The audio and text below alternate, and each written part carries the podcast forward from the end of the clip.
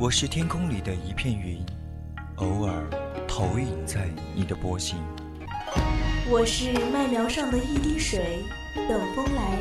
倾听你的呼吸。我是天空里的一片云，你我相逢在青葱的麦田上，聆听彼此没有方向。侧耳倾听，侧耳倾听，犹归寄麦回，朝露待日晞。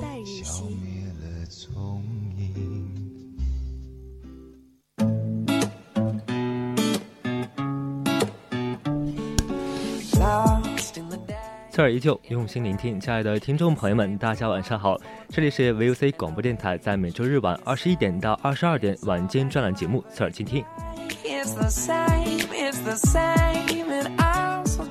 前天晚上去影院迎接了美国大片《金刚骷髅岛》在中国的首映，当时内心并没有太多的激动的感觉，但毕竟是怪兽系列电影，已经走过了这么多年了。如果站在情怀的角度上，今天隐隐约约一定要给大家推荐这部《金刚骷髅岛》。欢迎听众朋友们参与到我们的节目互动当中来，可以在蜻蜓网络电台搜索 VOC 广播电台，也可以在微信平台上面搜索拼音小写字母的宜宾 VOC 一零零，也可以加入我们的 QQ 听友四群幺二七五幺三幺二九八，当然也可以通过新浪微博艾特 VOC 广播电台艾特 VOC 雪梨给我们留言。孤帆隐于天际，落日隐于长河，喧哗隐于内心。喧哗隐于内心。但我们从不隐藏于你的视野之中，隐隐约约，隐隐约隐约听到的有声电影。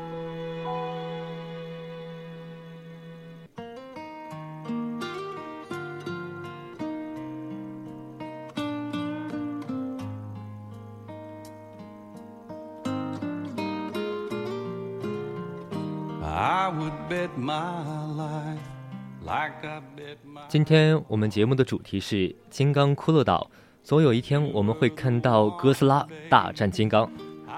对于全世界奇幻冒险电影的爱好者们而言，金刚这个角色可谓是家喻户晓了。从1933年诞生之初，金刚一直都是好莱坞乃至全世界最著名的怪兽之一，由此延伸出的怪兽作品也不是没剧。而到现在，这只巨大的猩猩已经不再是一个电影角色那么简单了，它是上升了一道一个文化现象。它长达八十四年的历史，不仅见证了几代探险者们的挣脱，同时一部又一部的金刚系列作品，还见证了生物科学和电脑特效等技术的进步。I do anything you want me 当很多观众们还沉浸在2005年彼得·杰克逊导演塑造的7.62米金刚的巨大身躯里面，导演乔丹·沃格·罗伯茨在时隔十二年之后，又为观众们带来了一个历史前无前例的遗憾，一个震撼：《金刚骷髅岛》已经登陆国内院线了。该片中的大猩猩金刚已经长到了30.48米高。这是彼得·杰克逊2005年版金刚身高设定的四倍之多。针对这一设定，我们的导演乔丹·沃格罗伯茨解释说道：“体型变大是要将金刚打造成一个孤独的王者，而不单纯是视觉效果的体验。”下面分享一篇来自微信网友地瓜的影评。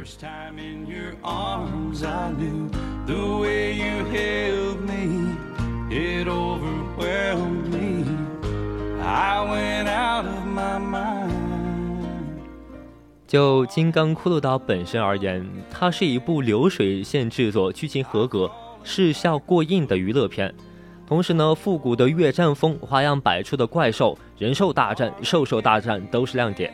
基于此，烂番茄网上影评人和观众们对它的喜爱度分别都达到了百分之七十九和百分之七十七。而本片最为人诟病的却是各种人类角色却没有看头，只是为了像推动剧情一样的存在而已。金刚骷髅岛本身是一部很简单的商业大片，爽过则已，没有太多的可说之处。不过这部赝品背后呢，却是一些一些有趣的话题，我们不妨来聊一聊。那首先呢？金刚骷髅岛反映的是电影宇宙的概念在好莱坞到底有多么火爆。它不只是一部电影，它更大的是演戏的一部分，就是传奇影业的怪兽宇宙。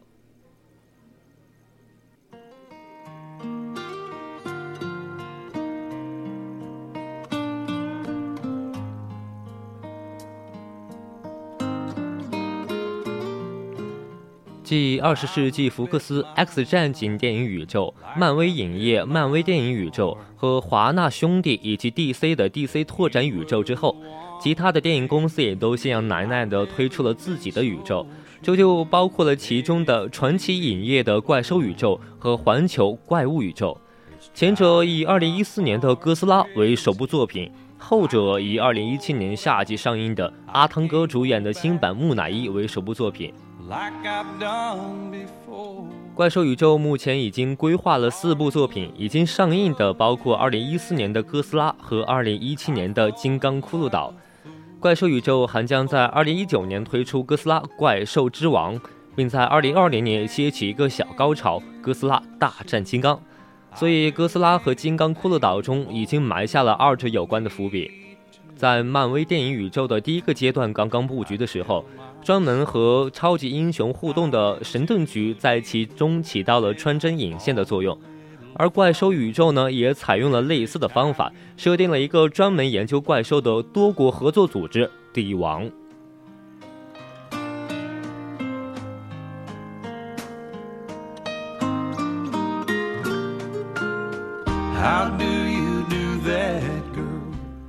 哥斯拉正片之前的片头就反复出现这个组织的名字和标记。正片故事的影子就是1999年菲律宾的矿坑塌陷事故，也是由这一组织的辛泽博士牵头去调查。当时的直升机上面有这一组织的标记。当哥斯拉与穆托的危机愈演愈烈的时候，新泽一郎向影片的主角美国士兵福德布罗迪表明了身份。并告诉他，这个组织自1954年便成立了。金刚骷髅岛的故事发生在了1973年，我们在这里见到了70年代的帝王组织，只不过牵头调查的金刚科学家却是另外的两个人。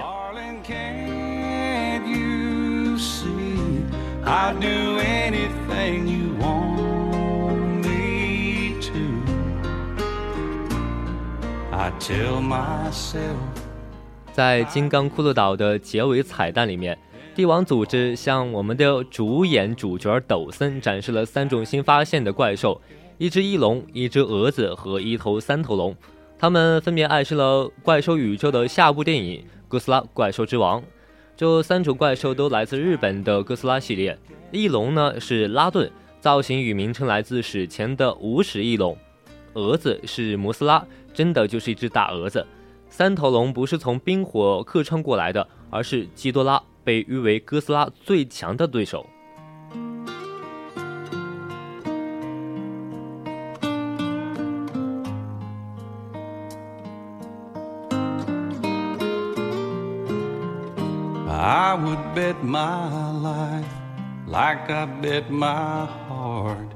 这些彩蛋和伏笔无疑令粉丝们非常的激动。不过呢，传奇影业也似乎明白，单单构建宇宙是不够的，因为见惯了特效的观众可能不会再容忍这种简单的特效堆砌。为此，怪兽宇宙间接了很多的小成本怪兽片的经验，采用了更多样的类型片的风格，探索更深刻的主题。那么，这种小成本怪兽片的一个代表就是2011年的《迷雾》，这是一部惊悚的怪兽片。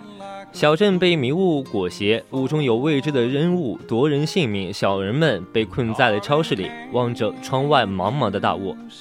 未知带来了恐惧，而这种紧张惊悚的氛围弥漫了全片。电影精准地抓住了人类的心理，比起具体的怪物，大家更害怕恐惧的本身。而本片的主题呢，也并不是简单的人类怪兽对决，怪兽在这里成为了一种工具，看似让人勇敢的人类却变得脆弱，最终屈从于命运。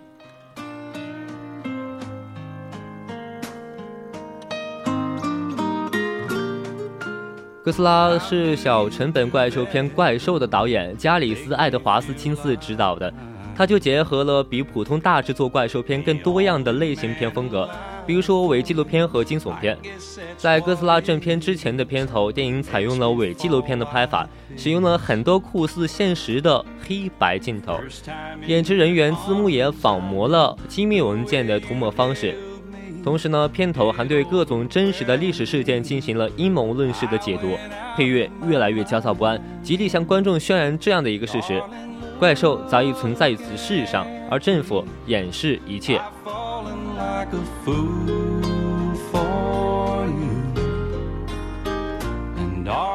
哥斯拉还采用了惊悚片的拍法，大多的时候都是让怪兽神龙不仅不见尾。只不过通过一些足迹、声音，或者是仅仅是身体的一部分来渲染氛围气氛。电影拼命的吊观众胃口，就连片名的哥斯拉本尊都是在影片接近一半的时候才现出真身，可以说是史无前例。搞笑的是，这还是造成很多想看观众、想看怪兽的观众的非常不满。Every time you look at me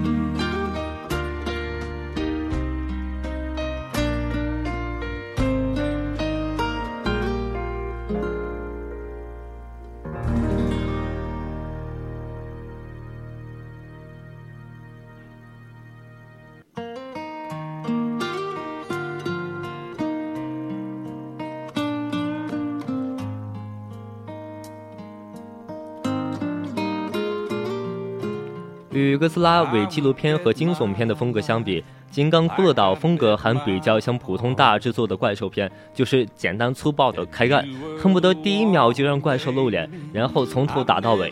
虽然没有什么创意，但也还算坦诚。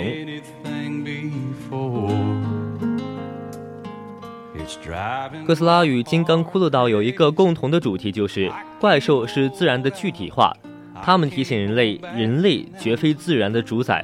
其实很多怪兽片都有这一层意思，但两部片子走得更远。在别的怪兽片，比如说《侏罗纪公园》《侏罗纪世纪》里面，观众们会觉得，虽然怪兽代表自然惩罚愚蠢的人类，但是他们还是很聪明的，他们的骨子里依然是畜生。而哥斯拉和金刚都被打造成了一个神的形象，前者在人类濒危灭绝的时候出来挽救，而后者。在人类为非作歹时出来惩罚，就如同神一般的存在。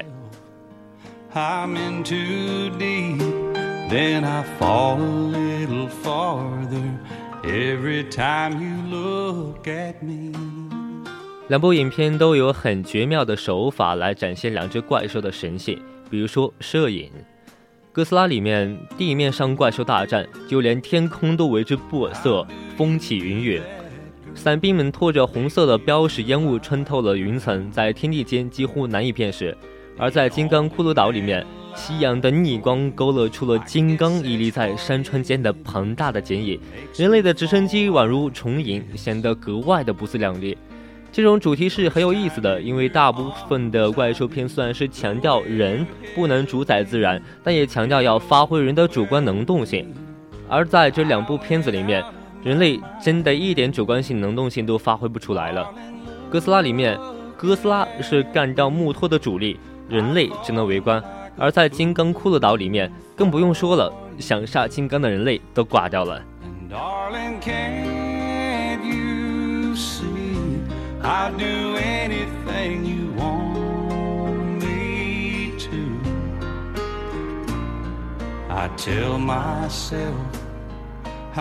其实想说，人类在怪兽片里面还从没有如此的卑微过。那么此外呢，怪兽宇宙还极力刻画人类的狂妄自大与自毁的一个倾向。这一点，金刚骷髅岛比哥斯拉更为的明显。它的时间影子设定在一九四四年，正是太平洋战争如火如荼之际；正片的时间设定在了一九七三年，正是美军撤出越南之际。战争一直是人类最有效的自毁途径。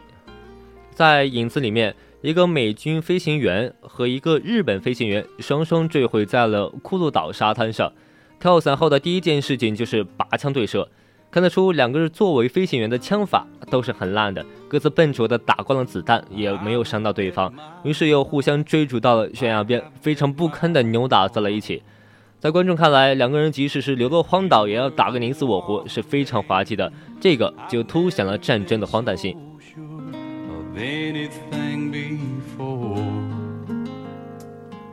It's driving my heart crazy. I can't hold out, I can't hold back now, like I've done before.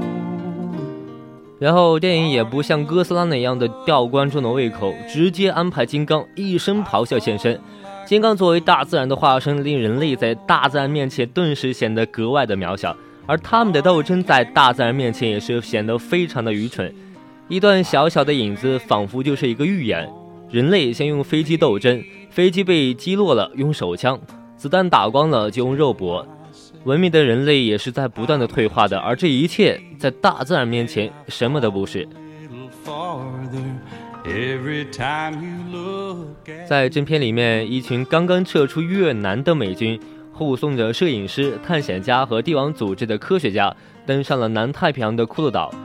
库鲁岛是一个热带的岛屿，很多的时候将士兵们恍惚觉得他们从没有离开过越南。当队伍遭到金刚之后。由塞缪尔·杰克逊饰演的帕卡德上校和约翰·古德曼饰演的科学家比尔兰达坚持要为了人类消灭金刚，而一个美国的士兵则以自己在越南的亲身经历对比尔兰达说：“有的时候敌人就不存在的，除非你非要找出一个来。”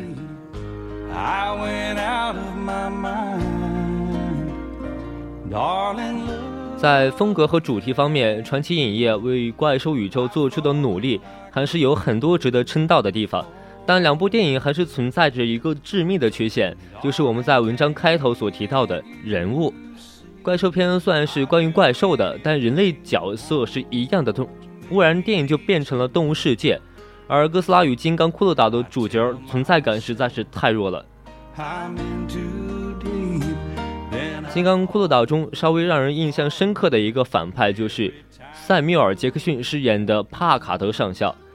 他即将撤出全越南，他是心神不宁的，但是接到了一个上面的新任务，去骷髅岛后由衷的对长官说声谢谢，都形象的暗示了他是一个习惯了杀戮的人。最后，他面目狰狞的要与金刚决一死战，简直变成了一只活生生的怪兽。以致有观众调侃他为什么要杀金刚？明明他俩长得最像了。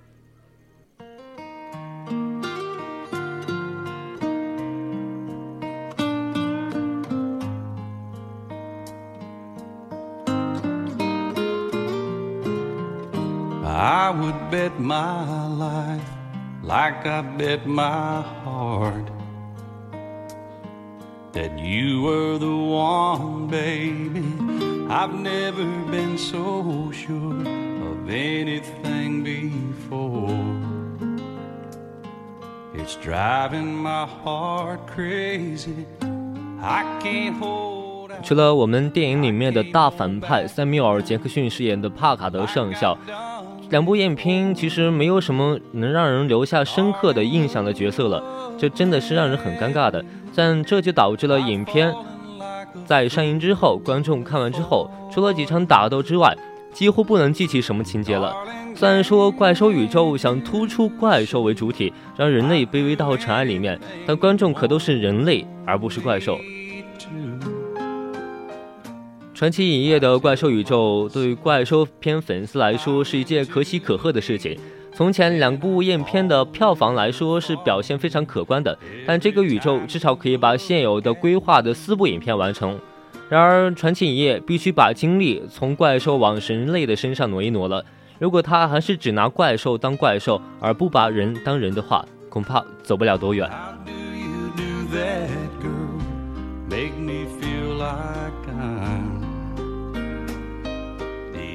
我们今天的隐隐约约就到这里了，欢迎听众朋友们收听我们下一期的节目，我们再见。